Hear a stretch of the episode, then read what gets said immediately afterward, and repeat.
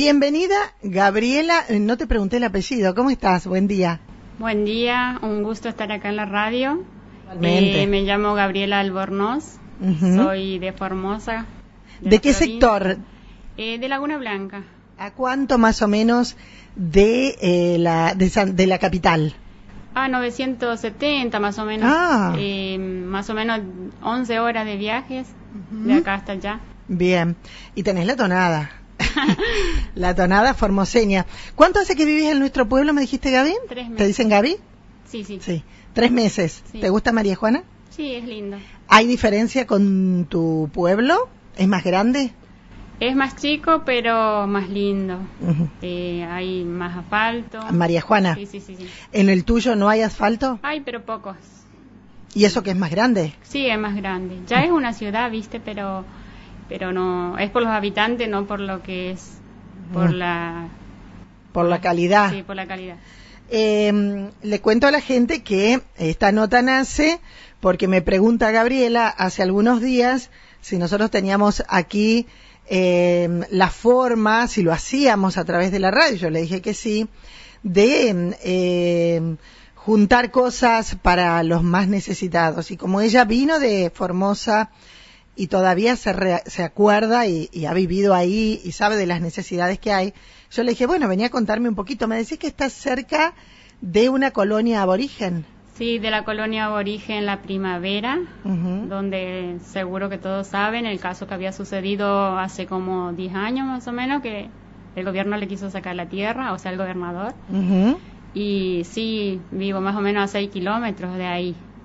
De la Había colonia. habido muertos Sí, inclusive. eh, lo que pasa es que ahí la policía, mm, por orden del gobernador, se enfrentó a, lo- a los aborígenes y mató.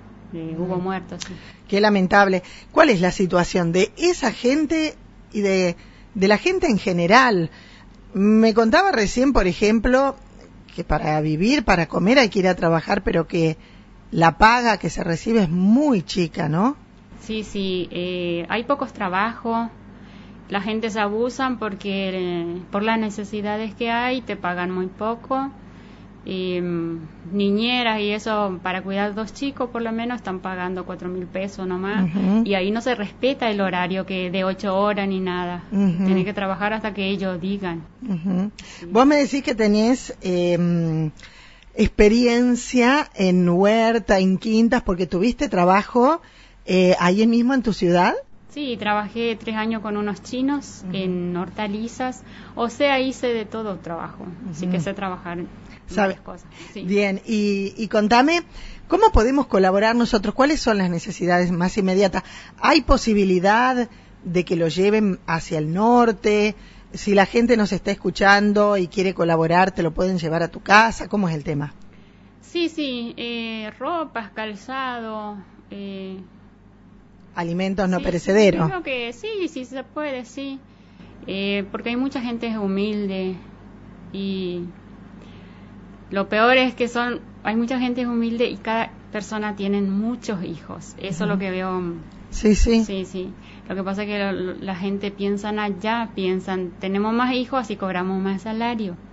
Y otra cosa es que allá el gobierno, por ejemplo, no permite que la gente mm, diga las necesidades. Tiene como que le oculta.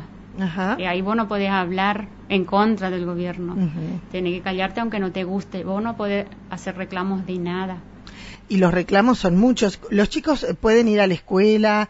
eh, hay escuelas en tu ciudad, por ejemplo. Sí, sí, hay escuela. Pero hay muchos chicos que no van a la escuela. Igual no van. Así que... Eh, mm, vos tenés, me decís, eh, cinco hijos, de los cuales muchos están en las fuerzas de seguridad. Sí, sí, tengo cinco. ¿Mm? Sí. Tres Y- están en las fuerzas. Bien, que son gendarmes. Dos gendarmes y un policía. ¿Están ahí en Formosa?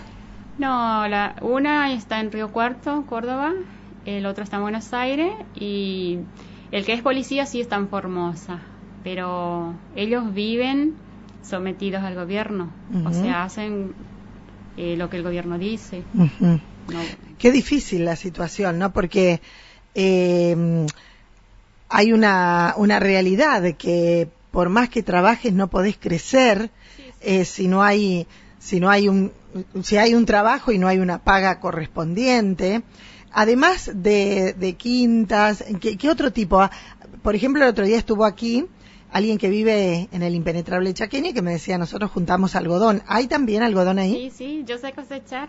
Yo cosechaba antes. Hasta 150 kilos levantaba por día. Por día. ¿Y cómo haces? Sé carpir también. Todo. Sí. Completa. Eh, son las, las mujeres, eh, ahí es cuando somos iguales a los hombres, cuando trabajamos a la par también, ¿no? Eh, ¿Cómo es la cosecha del algodón? ¿Cuántas horas se le destina a eso? Vos me decís 150 kilos por día, ¿juntás? Sí. Eh, bueno, hace más o menos en Formosa, más o menos hace como 15 años que no se planta más algodón. ¿Ah, no? No, ya no.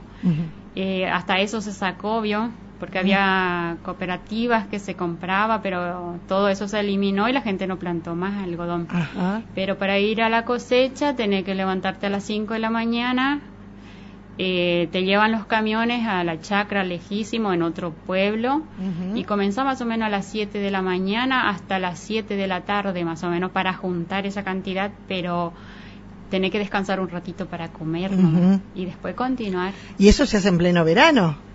Sí, se comienza más o menos en febrero, enero, febrero, por ahí, hasta mayo más o menos, si es que ya es la tercera... Uh -huh eh, cosecha. Ah, se, se va sí, cosechando. Pero cuando es el algodón lindo o de primera, como le llaman, ahí levantas mucho, pero después ya va mermando por la calidad del algodón.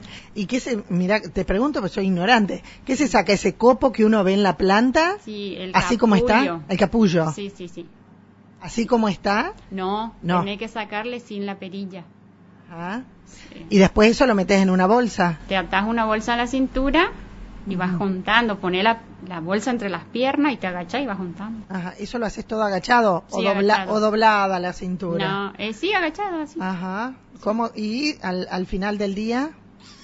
Te Dios. queda un dolor de cintura. Impresionante. Sí. ¿Y eso después vos vas cargando esa bolsa y la vas llevando a algún lugar o vas arrastrando esa bolsa con los 150 kilos? No, eso, voy a llenar la bolsa Uh -huh. y te pones otra bolsa nueva y después vas llenando las otras bolsas uh -huh. y, y al terminar del día pasa el camión y junta. ¿Y cómo es la paga de eso? ¿Por día de trabajo, por cantidad? No, por kilo. Por eso kilo. se paga por kilo, sí. Ajá. ¿Más kilos juntás? Más ganas. Más ganas. ¿Y todos llegan a juntar 150 kilos? No. No, no, no. no. Algunos juntan 60. Uh -huh. eh, el que más cosecha junta 80, 90. ¿Vos juntabas? 150. Tenías ganas de trabajar. Es que la necesidad. Tenía cinco hijos. Claro, exacto, ¿no? Sí. Pero que tampoco podías ver mucho en esa época porque te ibas temprano. Claro, sí, sí, sí. Uh -huh. Qué sacrificio, ¿no? Sí, mucho. Mucho sacrificio. Sí. Eh, si nos están escuchando y quieren colaborar, eh, estás viviendo en calle Santa Fe casi 25 de mayo. Ahí, ¿no es cierto?